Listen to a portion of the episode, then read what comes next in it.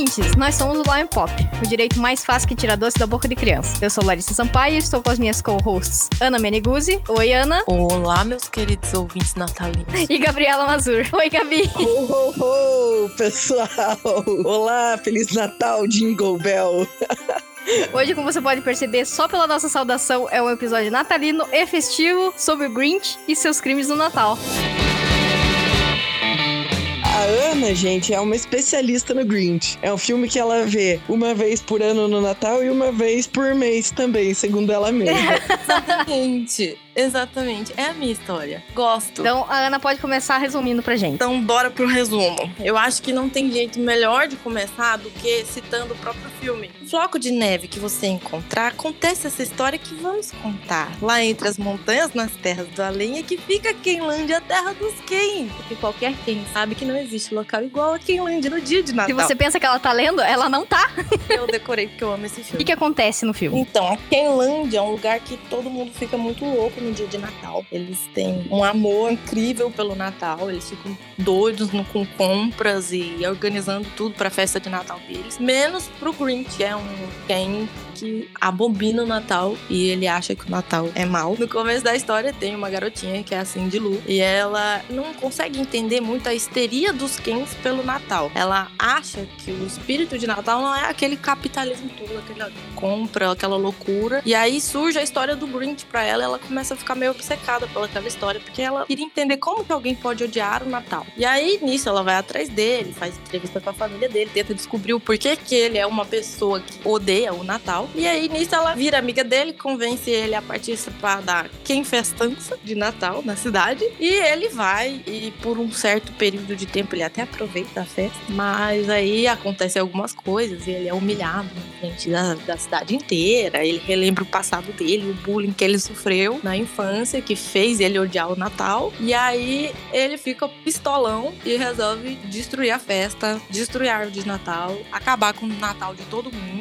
Volta pra casa dele, tem a incrível ideia de roubar o Natal. E aí ele se veste de Papai Noel, veste o cachorro dele de rena, bota todo mundo num trenó e vai de casa em casa, invadindo todas as propriedades pra roubar o Natal, no caso, né? Que a ideia dele era roubar o Natal. E aí ele entra, rouba todos os presentes de todo mundo, consegue executar o plano dele perfeitamente, volta pra casa dele e lá ele percebe que ele não está completo, que não era aquilo que iria destruir o Natal. E aí os Kens, tipo, por mais que eles tenham ficado muito tristes que eles estavam sem presentes, eles viram que o Natal é mais do que presente. E aí eles conseguem ficar felizes no Natal de qualquer forma. E aí o espírito natalino pega o coração do Grinch. Ele se arrepende da atitude dele e aí ele volta pra Kenlândia pra devolver o Natal e os presentes que ele tinha roubado. E nesse contexto, eu acho que é importante a gente destacar que o Grinch, ele vivia à margem da sociedade da Kenlândia, né? Ele vivia lá no alto de uma montanha, assim. Ele é um ser todo rabugento, que tem prazer em ser rabugento, porque ele, ele destoa muito, né, fisicamente dos, dos cidadãos Kens, digamos assim. E ele tem todo um histórico lá, né, que a, que a Ana mencionou, ter sofrido um bullying na época do colégio. Ele gostava de uma menina lá, que era a menina mais bonita, que acabou daí virando namorada do prefeito. É todo um, um rolê, assim. Grandíssimo babaca do prefeito. A gente odeia aquele prefeito.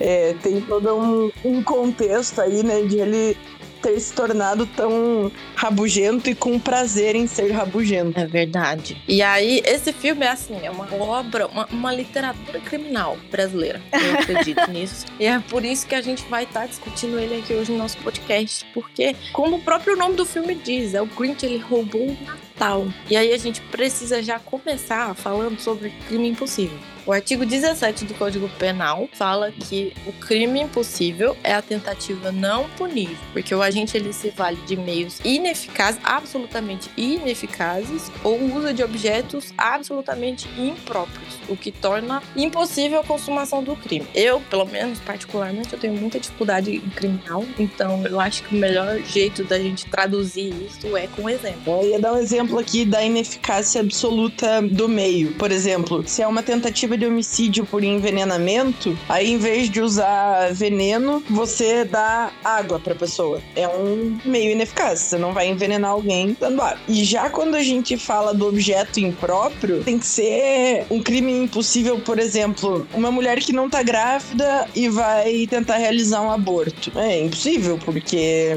né, não, não tem como abortar alguém que não está grávida. Ou você vai lá, dispara uma arma de fogo com vontade de matar um cadáver. Isso é um crime impossível. E se o cara já morreu de infarto faz três horas, você tá lá tirando nele, achando que tá matando É um ele. crime impossível. E o crime possível, ele só é punível se o fato ou bem jurídico for colocado em perigo ou sofreu alguma ameaça de perigo. Então, no caso, o Código Penal brasileiro, ele não pune a tentativa nesse crime, né? E o Grinch, ele achou que roubando os presentes do Natal, ele acabaria com o Natal, com o espírito do Natal. E isso não aconteceu, porque, enfim, não tem como roubar o espírito natalino. Mas ele não roubou o Natal, mas ele fez um tantão de outros ilícitos, que acho que dá pra gente discutir aqui também. Exatamente. Então, embora ele tenha tentado cometer um crime possível, que é roubar o Natal, o crime possível, se você tiver outros, outras ações que são puníveis, como um crime por si só, eles podem ser punidos. Então, o que, que a gente quer dizer com isso?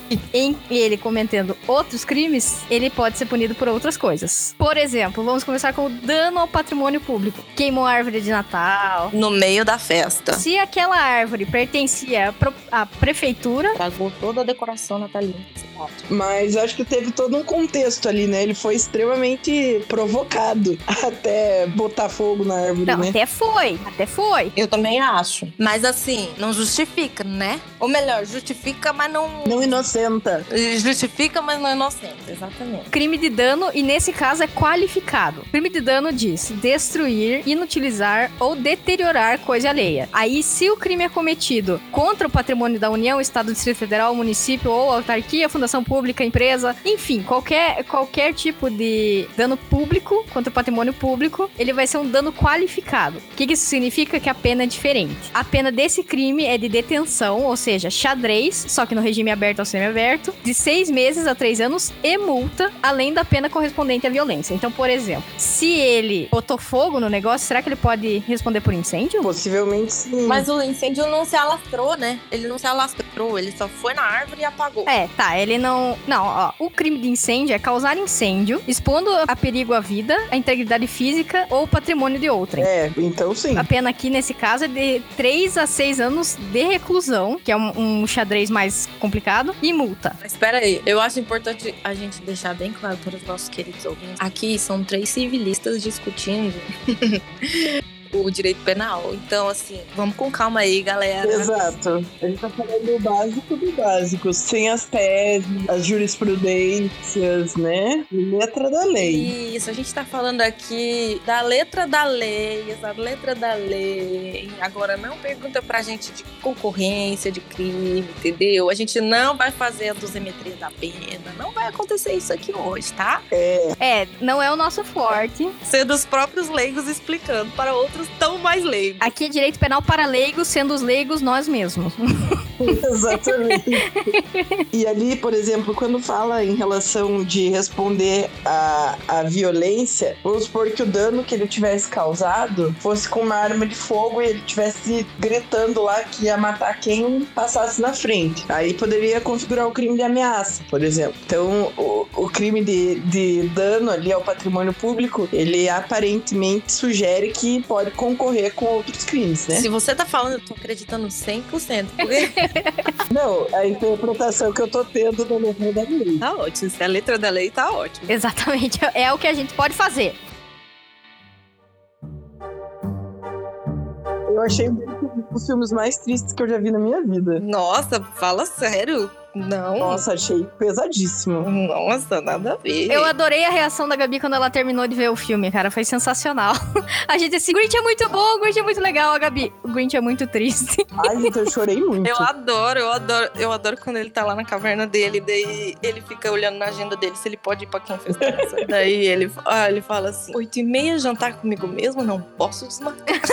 10 horas, lutar contra o meu lado bom e vencer. É que então, eu acho muito triste, porque ele se esforça muito pra ser mal. Ele não é um cara mal. É isso que eu acho triste. Fizeram ele ser mal. A sociedade fez ele ser mal. Tá É. vendo? Nossa, é muito top esse filme. Eu queria deixar claro que eu amo amo a cena que ele pega a lista telefônica e ele começa a gritar do, do alto do penhasco. Tipo assim, o primeiro nome, Al- Alberto Fulano. Aí ele, eu odeio você! Eu odeio, odeio. É muito bom. Tadinho. Eu sou solidária ao Grinch. Só quem já sofreu bullying na infância e adolescência sabe o que é ser solidário ao Grinch. Tá, mas vamos lá, a gente fica falando aqui altas vezes que o Grinch quer roubar o Natal e que ele roubou as coisas dos outros, mas a gente não tá falando muito certo também. Porque existe uma diferença entre furto e roubo, que a gente fica falando indiscriminadamente, mas que existe uma diferença técnica e dá diferença em pena também. Exatamente. Então, né, os crimes de furto e roubo, eles estão previstos nos artigos 155 e 157 do Código Penal. Então, quem ouviu Racionais MCs sabe quando ele fala hoje eu sou ladrão, artigo 157, ele tá falando do crime de roubo, tá? E qual que é a diferença do furto e do roubo? Os dois servem, né, os dois dizem que é subtrair para si é, coisa móvel alheia, né? Areia móvel. E qual que é a diferença? Que no furto você subtrai sem que a pessoa veja. Você usa alguns meios ardilosos, digamos assim. Já no roubo, para ser configurado roubo, tem que ter grave ameaça ou violência. Ou seja, tem emprego de arma de fogo, é roubo. Exatamente. Mãos leves. Como é que é o nome daquela galera? Trombadinha. Trombadinha, batedor de carteira. Tudo furto. Pegou uma arminha e botou na mão, já virou roubo. Não necessariamente pegou arma, né? Tipo, deu uns gritos assim, tipo, "Ah", né? Teve uma ameaça. Se não me engano, só a presença da arma já é uma grave ameaça. Exato. Algum de vocês sabe me explicar de arma de brinquedo? Tem a questão do,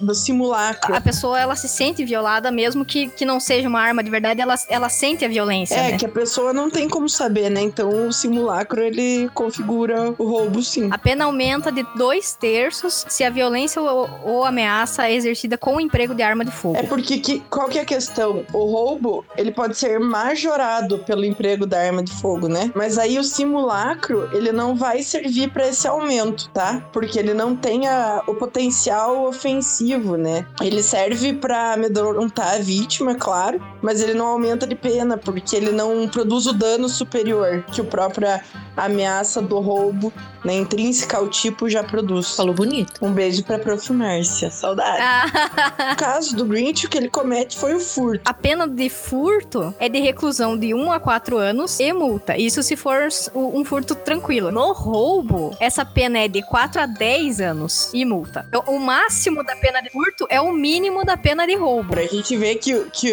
a proteção maior não é ao, ao bem material, mas sim né, a, a pessoa, né? a- Essa ameaça, a violência. O outro crime que o Grinch cometeu foi invasão de domicílio, que não é esse o nome, é violação de domicílio, certo? Violação de domicílio, exatamente. Previsto lá no artigo 150 do Código Penal. E o que, que vai falar pra gente o artigo 150? Ele chama, na verdade, né, violação de domicílio. E ele diz o seguinte: entrar ou permanecer clandestina ou astuciosamente ou contra a vontade expressa ou tácita de quem de direito em casa alheia ou em suas dependências. Pena de detenção de 1 a 3 meses ou multa. Mas, se o crime é cometido durante a noite ou em lugar ermo, com emprego de violência ou de arma ou por duas ou mais pessoas, a pena de detenção ela passa a ser de seis meses a dois anos, além da pena correspondente à violência. E o do Grinch foi isso, né? Ele invadiu o domicílio da galera em plena madrugada. Então, mas no caso do Grinch, esse crime não ia entrar. Ia ficar só o furto qualificado. Por quê? Porque ele é absorvido, né? O- como para ele furtar, ele precisa necessariamente violar o domicílio, né? Ele é englobado pelo crime de furto. Exato. Isso, então significa que então ele só vai responder pela pena de furto. Exatamente. Mas, gente, eu quero puxar um assunto. Será que no caso do Grinch, o furto não seria considerado um crime de bagatela? Ah, não sei. Ele roubou muita coisa, né? É muita coisa, é. Ele encheu um carrinho. Eu imagino que ali nos presentes tinham pelo menos uns sete iPhone. Exatamente. É verdade. É. Contextualizando o que que é um crime de bagatela, né, gente? É quando o valor do bem é irrisório, quando o valor do bem é muito pequeno, que não vale a pena, né, a, a persecução criminal. Porque a gente tem o direito penal como a última rácio. O que, que significa isso, né? Como a última instância, a última possibilidade, né? Tanto que no artigo lá 155, parágrafo 2 vai falar: se o criminoso é primário e é de pequeno valor a coisa furtada, a pena pode ser até substituída de reclusão para detenção ou aplicar somente a pena de multa. Mas vamos supor lá que se num furto em uma das casas o Grinch chega lá, aí olha a árvore de Natal, acho que dá muito empenho para roubar, não furta a árvore de Natal. Vai lá e furta dois biscoitos e toma um copo de suco na casa alheia. Isso poderia ser um crime de bagatela. É isso. Mas é até legal de falar que tem uma parte do filme que ele, a hora que ele explode, fica puto, que ele fala que os presentes que as pessoas dão vai tudo parar no lixo, vai tudo parar lá na casa dele. Então aquelas meias vão tudo lá pro lixo, vai tudo pra casa dele. As gravatas vai pro lixo, vai tudo pra casa dele. E é, é meio uma crítica que ele faz, né? De que vocês compram, compram, compram, compram qualquer coisa. É, ele é, é um filme que tem muita crítica a esse consumo exagerado do Natal. Grinch é uma obra de arte, dá licença. verdade. É verdade. E na hipótese dele entrar na casa e ele olhar todo aquele negócio lá do Natal e daí ele des- desiste disso e fica só com o copinho de leite e o biscoito. Não seria ali um arrependimento eficaz? Não, acho que seria uma desistência voluntária. Exato. Tem que saber distinguir o que é desistência voluntária, arrependimento eficaz e arrependimento posterior. Então, então vamos começar pela desistência voluntária. O agente, ele, agente, no caso, é quem tá fazendo o crime, tá? Ele começa a praticar os atos necessários para ele praticar o crime e voluntariamente ele interrompe a execução. Ele começa e ele, por ele mesmo, desiste de, de fazer esse crimezinho dele. Ele interrompe bem ali no início, an- antes dele conseguir executar, antes dele, dele iniciar. Ele começou, mas não terminou. Isso é uma tentativa abandonada, é uma desistência voluntária. Exato. E o arrependimento eficaz, Larissa? Então, qual que é a diferença entre o arrependimento eficaz e a desistência voluntária? No arrependimento eficaz, é アップ após o agente ter esgotado todos os meios, ele já fez todo o rolê, só que daí ele se arrepende. Aí ele faz uma outra coisa pra pagar o crime dele. E ele precisa garantir que o resultado não aconteça. Por exemplo, a Gabi tem um exemplo muito bom. O exemplo é o seguinte: você vai lá, ficou com raiva, quer matar a pessoa. Foi lá, chegou, deu uns tiros e aí falou: Putz, não tá legal isso aí, não curti não. Meu Deus, fiz besteira. Vai lá, se pega a pessoa e leva pro hospital. E aí a pessoa não morre. E ela só não morreu porque você levou ela pro hospital a tempo. Isso é um arrependimento eficaz. Por quê? Porque você impediu o resultado. Qual que era o resultado no caso? A morte. A pessoa, ela quer envenenar a esposa. Aí ele põe o veneno no, no, no copo da pessoa. A pessoa toma. Só que daí ele vai lá e dá o antídoto. E esse antídoto faz com que a pessoa não morra. Nesse caso, nós temos um arrependimento eficaz. Agora, se ele dá o antídoto e por algum motivo o antídoto não funciona, não adianta. E a pessoa vai responder pelo homicídio. Ou tentativa. No caso do arrependimento eficaz, ele responde pela tentativa. Se ele, ele acaba por é, impedir o resultado, ele vai responder pela tentativa qualificada. O que, que isso significa? Que ele vai responder pela tentativa de homicídio, no caso ali do nosso, do nosso antídoto, mas com uma redução de pena, porque ele teve essa, essa atitude de tentar parar o negócio e conseguir impedir o resultado. Agora, o arrependimento posterior é um outro negócio que vai em outra matéria, que é em processo penal. A matéria da sala do lado. É aquela coisa assim, ó, uma coisa é uma coisa e outra coisa é outra coisa. Tudo que a gente falou agora é sobre direito penal material. Tudo que tá lá no direito penal, no, no Código Penal. Agora, o que, o que a gente vai falar agora é sobre o arrependimento posterior que tá no Código de Processo Penal. E já acabou todos os atos, tudo já passou, agora a pessoa já está sendo processada. Daí, o que que, o que que é esse negócio que a gente tá falando que é o arrependimento posterior? Em crimes cometidos sem violência ou grave ameaça, a pessoa, se ela reparar o dano ou res- restituir a coisa, até o recebimento da denúncia ou da queixa. O que, que é isso? A petição de processo lá. É, Chegou no, no, no juiz e o juiz recebeu, aí não dá mais. Mas a- se até lá a pessoa devolver a- coisa ou pagar de volta, a pena dele vai ser reduzida de um a dois terços. Então, de novo, de novo, de novo. Qual que é a diferença? Principalmente entre o arrependimento eficaz eficaz e o arrependimento posterior que tem nomes muito, muito perto. O arrependimento eficaz é quando a pessoa começa e termina os seus atos para cometer um crime. E no arrependimento eficaz ele, ele faz uma outra coisa que ele impede o resultado. Aí ele vai responder pela tentativa do crime. No arrependimento posterior tem que ser um crime sem violência ou grave ameaça, tem que ser um crime leves e reparar o dano, ou seja, pagar de volta ou devolver a coisa. Por exemplo, o trombadinha catou o seu iPhone, ele foi lá e devolveu, ele vai ter um, arrependimento posterior. Aí ele vai ter a pena dele reduzida de um a dois terços. Depende, né? Tipo assim, ele culto meu celular, porque não teve grave ameaça nem nada. E aí eu cheguei aí na delegacia, eu cheguei a prestar queixa, eu cheguei a iniciar os procedimentos e depois ele me viu na rua falou: Foi mal, moço. Fiz bosta, toma aqui o seu celular. Pronto, aí sim a gente tá falando de arrependimento posterior. Isso. Exatamente. E, e alguma dessas hipóteses a gente vê ali no filme do Grinch? Sim. Certeza. Qual ou quais? O Grinch vai lá, aí ele tá lá no alto do morro e ele fala assim: não, eu vou devolver tudo, estou arrependido. O Natal é lindo. Aquele coração seco dele começa a bater.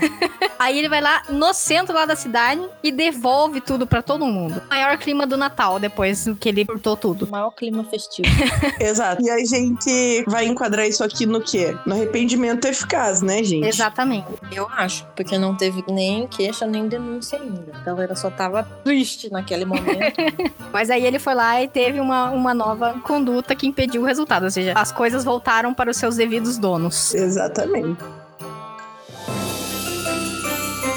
Certo? Então, é isso? Então tá, então vamos fazer aqui um breve resumo do que a gente falou hoje. A gente fez uma abordagem do direito criminal por três advogadas civilistas. Direito penal para Só pra leigos. deixar bem claro. E falamos, né, da relação do, do filme do Grinch com alguns crimes previstos no Código Penal brasileiro. Explicamos ali um pouquinho a diferença entre furto e roubo. Falamos sobre dano ao patrimônio público, violação de domicílio e os institutos da desistência voluntária, arrependimento eficaz e arrependimento posterior. Muito que bem.